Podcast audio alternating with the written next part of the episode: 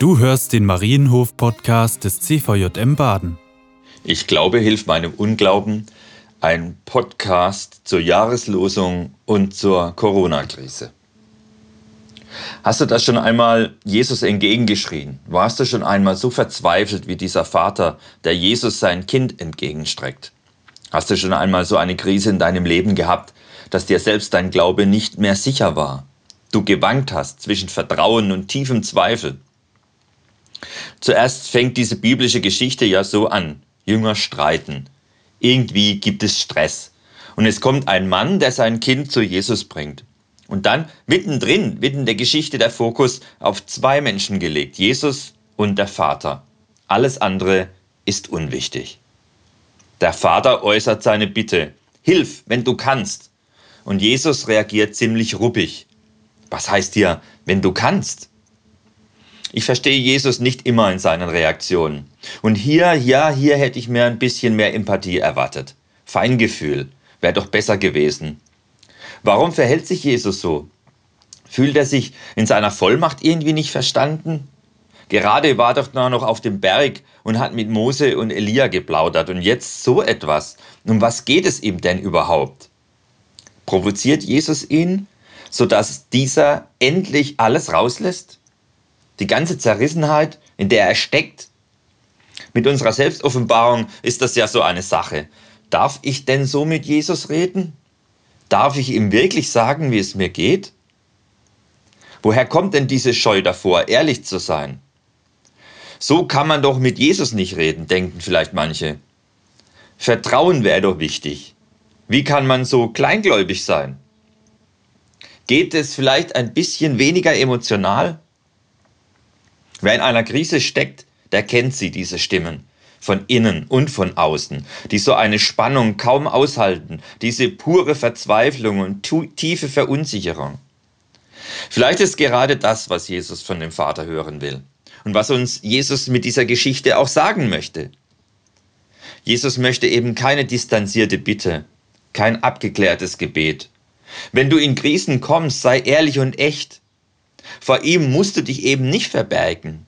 Alles darf raus, alles darfst du zu ihm hinbringen. Nichts ist zu schlecht und nichts ist zu unheilig und nichts ist zu aufhörisch und zu gemein.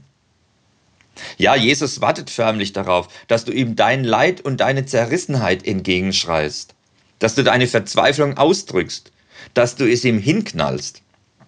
Dafür ist er nämlich gekommen. Dafür ist er da. Das ist es, was er möchte. In deiner Krise möchte er an deiner Seite sein. Was möchte Jesus uns als Jesus-Nachfolger sagen? Ganz ehrlich, ich komme oft mit der Gleichgültigkeit unseres Betens nicht klar.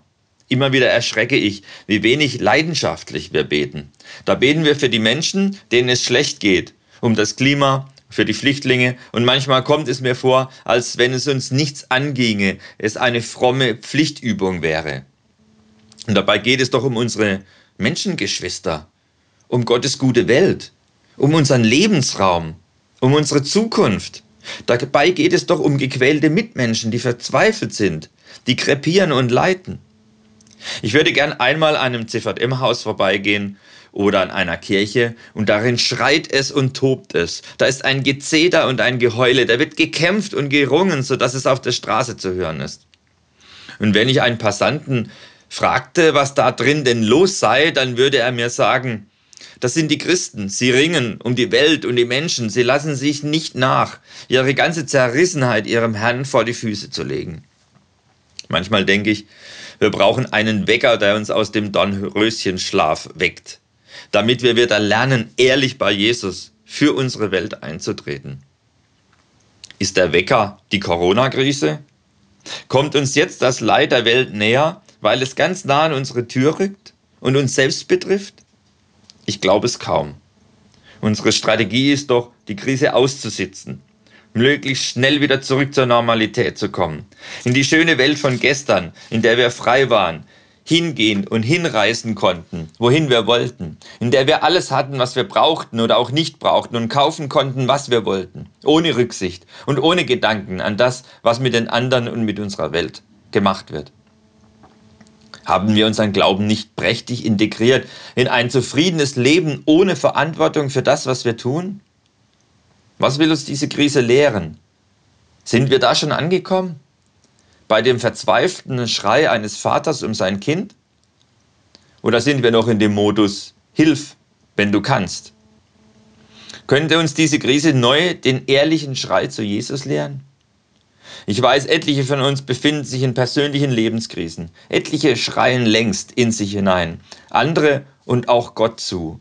Und ich weiß, dass mich Menschen verstehen, weil sie Krisen hinter sich haben, gerade noch einmal dem Krebs von der Schippe gesprungen sind oder die Versöhnung in der Ehe gerade noch einmal geklappt hat.